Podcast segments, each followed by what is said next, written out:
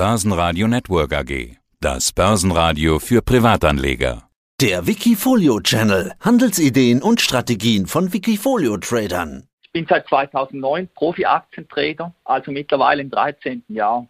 Mein Steckenpferd sind Aktien, vor allem Nebenwerte aus der Schweiz, die ich im Kurzfristhand trade. Seit Juli zeige ich auf YouTube jeden Monat meine Eigenhandelsergebnisse und spreche aus dem Nähkästchen des Profi-Traders. In meiner Karriere habe ich schon über 100.000 Trades gemacht, habe dabei eine Trefferquote von 75 Prozent. Aus meiner Schmiede Schei kommt auch der Informationsdienst Softcode Select. Ich investiere darin seit drei Jahren in Aktien nach Gewinnrevisionen von Analysten und nach Gewinnüberraschungen. Die Ausschöpfung dieser Marktanomalie hat im echten Depot eine Outperformance von 30 Prozentpunkten gegenüber dem Vergleichsindex eingespielt. Der Dienst könnte auch abonniert werden. Seit fünf Jahren manage ich die Dach-Wikifolios Nonole und Best of Nonole, wo ich versuche, in die besten Wikifolios zu investieren. Daneben führe ich das Wikifolio Global Quality Stocks. Dort werden sogenannte Faktorportfolios oder sogenannte Smart Beta Strategien umgesetzt. Dabei investiere ich weltweit in 300 Qualitätsunternehmen. Heute soll es ja aber um das Wikifolio Refresh gehen. Ich setze auf über 150 Aktien und auf verschiedene bewährte Investment- und Trading-Strategien. Seit der Emission von Refresh hat es in drei Jahren mit einer jährlichen Rendite von 19 Prozent den Index mit weniger Risiko deutlich geschlagen. Das geringere Risiko zeigt sich im Risikofaktor von nur 0,63. Sebastian, jetzt bin ich auf deine Fragen gespannt. Ja, du bist unterwegs auf Wikifolio unter deinem echten Namen, Marco Schei. Und wir haben in der Vergangenheit ja schon über deine Strategien gesprochen, also deine Dachwikifolios, Nonole, du hast sie gerade schon genannt, aber zuletzt eben auch über deine Strategie, selbst in Aktien zu investieren, Refresh plus 42 Prozent rund seit dem Start im Sommer 2018, 26,2 Prozent plus in den vergangenen zwölf Monaten, also überdurchschnittlich. Momentan scheint diese Strategie gut zu funktionieren, oder? Ja, ich bin soweit zufrieden. Ja, die breite Streuung macht sich eben auch ausbezahlt, dass das ganze Portfolio ziemlich robust aufgestellt ist. Wenn zum Beispiel jetzt die chinesischen Aktien wie kürzlich stark einbrechen, bin ich nicht so stark betroffen wie vielleicht andere Wikifolio-Trader, die dort einen Schwerpunkt setzen. Also ich setze vor allem schwerpunktmäßig auf deutsche Nebenwerte, die mehr als 50 Prozent des Musterportfolios ausmachen. Und du hast die Diversifikation sogar noch erhöht. Du hattest jetzt vorhin in deiner Vorstellung gesagt, rund 150 Aktien. Als wir zuletzt miteinander gesprochen haben, waren es 140, wenn ich mich gerade recht erinnere. Und aktuell sind sogar 200 Aktien. Also dementsprechend sind viele Aktien auch sehr klein gewichtet. Natürlich, äh, bei 200 Aktien ist eine Position von einem Prozent ja schon fast eine Übergewichtung, kann man sagen. Kann man bei so vielen Aktien überhaupt den Überblick behalten?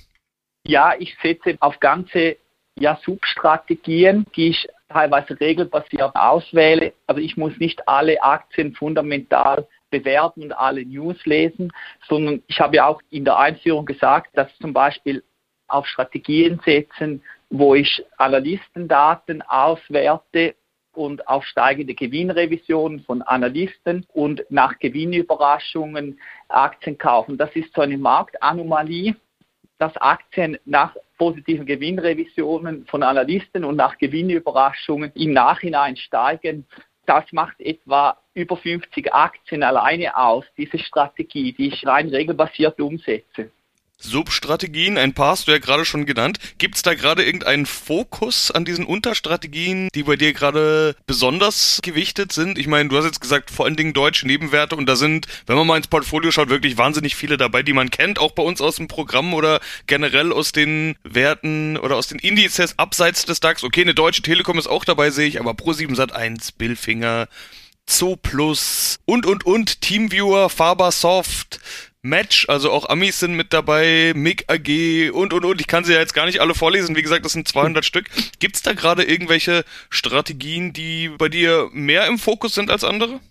Ja, also die Strategien, die sind eigentlich so wie in der Asset Allocation mehr oder weniger fix dann prozentual aufgeteilt. Und ich kann eben so sagen, dass also die amerikanischen Aktien wo ja auch ein gewisses Gewicht drin ist. Das sind ein schwerpunktmäßig dann eher Technologieaktien, die sehr stark wachsen. Das ist etwa mit 30 Prozent gewichtet in Refresh. Und sonst sind eben die deutschen Nebenwerte, wo ich mich auch sehr gut auskenne, dann mit über 50 Prozent gewichtet. Und da werden auch Bilanzen auch angeschaut, quantitativ. Und äh, das sind dann vor allem unterbewertete Aktien, die meiner Meinung nach unterbewertet sind, die Aufholpotenzial haben. Jede Aktie, die mit über einem Prozent gewichtet ist, die ist bei 200 Aktien ja fast schon übergewichtet. Ich hatte es gerade schon gesagt. Vor allen Dingen Facebook muss man da herausheben das ist die momentan am stärksten gewichtete Aktie bei dir mit 2,4 Prozent und damit bei über 200 Aktien ja wirklich schon ein Schwergewicht. Warum Facebook als, naja, Zugpferd? Genau, ja, Facebook macht ja Initiativen für die virtuelle Welt und das ist eine ganz neue Welt und darauf setze ich eigentlich, ja, für mich ist das ja dann nicht eine Riesenposition mit 2,4 Prozent. Wenn das jetzt nicht aufgehen würde, hätte das auch nicht eine starke negative Performance-Einwirkung auf das Wikifolio. Ja, aber das Potenzial siehst du offenbar da. Gilt auch für Fiverr. 1,9% Gewichtung ist ja dann auch so eine Art Schwergewicht. Wann gewichtest du denn irgendwas stärker? Äh, du hast jetzt gerade gesagt, ja, es sind ja trotzdem nur 2,4%. Wenn es nicht aufgeht, dann belastet es ja auch nicht so sehr. Aber offenbar gibt's ja doch Aktien, bei denen du sagst, okay, die gewichte ich jetzt mal mit eben 1,9 oder sogar über 2%. Wann passiert das? Das sind eher dann Positionen, die ich vorhabe, länger zu halten und wo ich auf, an das Geschäftsmodell glaube. Zum Beispiel jetzt bei Pfizer sind ja solche Freelancer-Dienstleistungen, die man sich einkaufen kann weltweit. Also wenn man irgendwas möchte, zum Beispiel ein Intro drehen lassen für einen YouTube-Kanal, kann man sich das ja, bei einem Freelancer einkaufen und hat dann einen fixen Preis und weiß genau, was man für eine Dienstleistung einkauft. Und ich glaube jetzt an dieses Geschäftsmodell, dass das ein sehr großes Wachstumspotenzial hat. Und alle diese Aktien, die so ein bisschen auf das Geschäftsmodell setze, Trade Desk habe ich auch schon sehr lange im Wikifolio, da glaube ich auch daran, die sind dann stärker gewichtet, also eben über die 1%-Marke dann.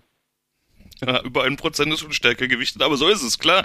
Du setzt auch auf kurzfristiges Trading, du bist Trader, auch hauptberuflich, hast du ja gesagt. Wie viel tradest du diese Werte? Also konzentrierst du dich auf eine Handvoll aktuelle Stories, die du dann tradest, oder sind potenziell alle 200 Werte im kurzfristigen Trading mit dabei? Also kann es passieren, dass du auch mal, keine Ahnung, 100 Werte innerhalb von ein paar Tagen anfasst, oder kümmerst du dich dann eher pro Tag um eine Handvoll wenige?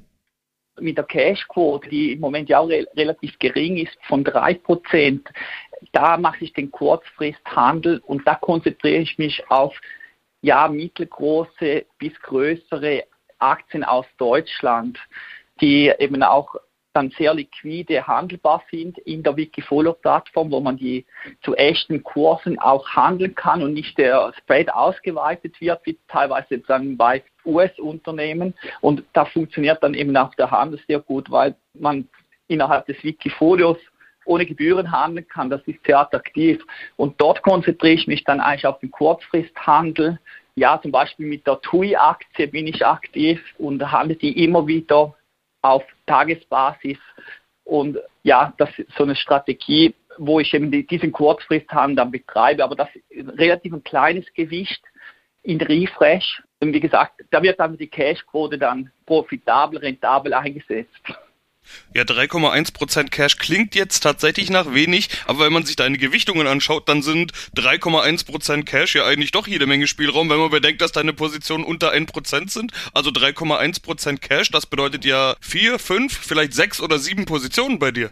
Ja, also im Kurzfristhandel ist so die Gewichtung von einem Trade ungefähr 1%. Also da kann ich dann drei Positionen eröffnen gleichzeitig aber das reicht dann eben, äh, ja, es geht ja nicht darum, dass ich hier Cash horte, sondern mein Job ist ja, in Aktien zu investieren. Cash horten kann man auch woanders auf der Bank.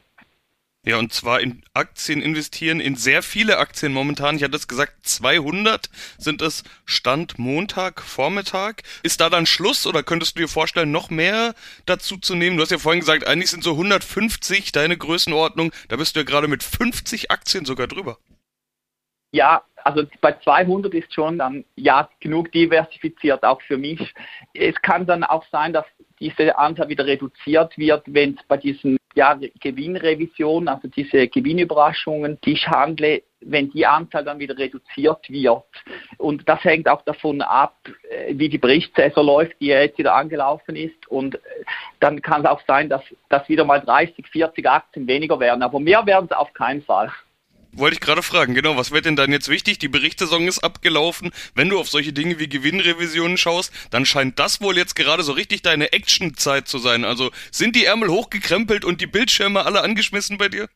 Ja, die laufen immer. Ich bin ja jeden Tag ja am Kurzfrist-Trading in meinem Eigenhandel unterwegs. Aber genau, ich, ich schaue mir eben die Unternehmenszahlen in den USA an, weil diese Strategie, die basiert dann nur auf den US-Aktien. Da schaue ich dann eben zum Beispiel, welche Aktien mit einem Upgap in den Markt gehen und dann prüfe ich, ob die eine Gewinnüberraschung haben, als bessere Quartalszahlen berichtet haben, als die Analysten erwartet haben. Und, und, dann springt man eigentlich erst nach den Zahlen auf und da ist das Risiko dann kleiner.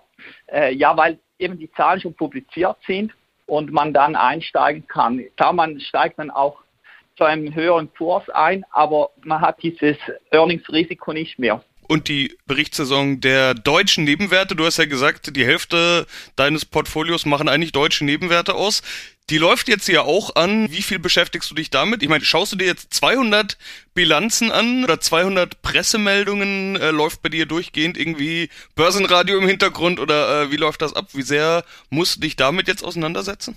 Ja, ich schaue mir das schon an, aber jetzt nicht bei jeder Aktie, dass ich da ja alles tief in die Bilanzen reinschaue. Aber weil ich ja auch im Kurzfristhandel unterwegs bin, läuft bei mir dieser News-Ticker, der DBA-Ticker und auch der Schweizer Ticker für die Schweizer Aktien, ja, ich gehört für mich dann immer zur Morgenroutine, dass, dass ich da eigentlich so auf dem Laufenden bin, weil, weil ich eben den ganzen Tag eben mich, mich mit Aktien beschäftige. Und ja, das ist eigentlich mein Hauptfokus, Aktienhandel bei Nebenwerten. Ja, auch wenn wir jetzt über Technologiewerte gesprochen haben, Facebook, Fiverr, Trade Desk und so weiter, bist du ja einigermaßen breit aufgestellt. 200 Aktien sind natürlich eine Diversifikation. Ich will jetzt nicht marktbreit sagen, aber so ähnlich in die Richtung geht's ja dann irgendwie doch. Äh, für den breiten Markt gibt's ja zum Jahresende hin oft eine Jahresendrallye. Erwartest du sowas eigentlich auch? Könntest du mit möglichem Schwung, den so eine Weihnachtsrallye oder Jahresendrallye bringt, auch nochmal im Gesamten nochmal ein kleines Stück nach oben gehen? Ja, ich glaube schon an diese Saisonalitäten, weil die ja auch in der Vergangenheit wirklich so waren. Und es gibt eine positive Wahrscheinlichkeit, dass, dass es zu einer Jahresendrallye kommt. Ich bin ja sonst kein Verfechter, dass ich eine Marktmeinung habe, ob jetzt der Markt steigt oder fällt, weil die Glaskugel hat niemand.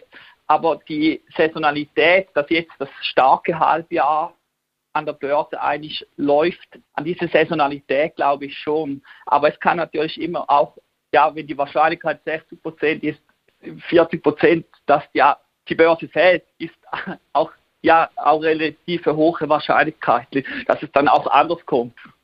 Ja, sind wir mal gespannt. Warten wir es einfach mal ab. Auch wir haben die Glaskugel natürlich nicht. Wollen wir beim nächsten Mal drüber sprechen. Marco, vielen Dank für deine Einschätzung und vielen Dank in den Einblick deiner Strategie. Danke, Sebastian, dass ich beim Börsenradio ein Update geben konnte. Ich bedanke mich auch bei meinen Investoren für das Vertrauen in meine Börsenfähigkeiten. Wikifolio.com Die Top-Trader-Strategie. Börsenradio Network AG. Das Börsenradio. Das Börsenradio Nummer 1.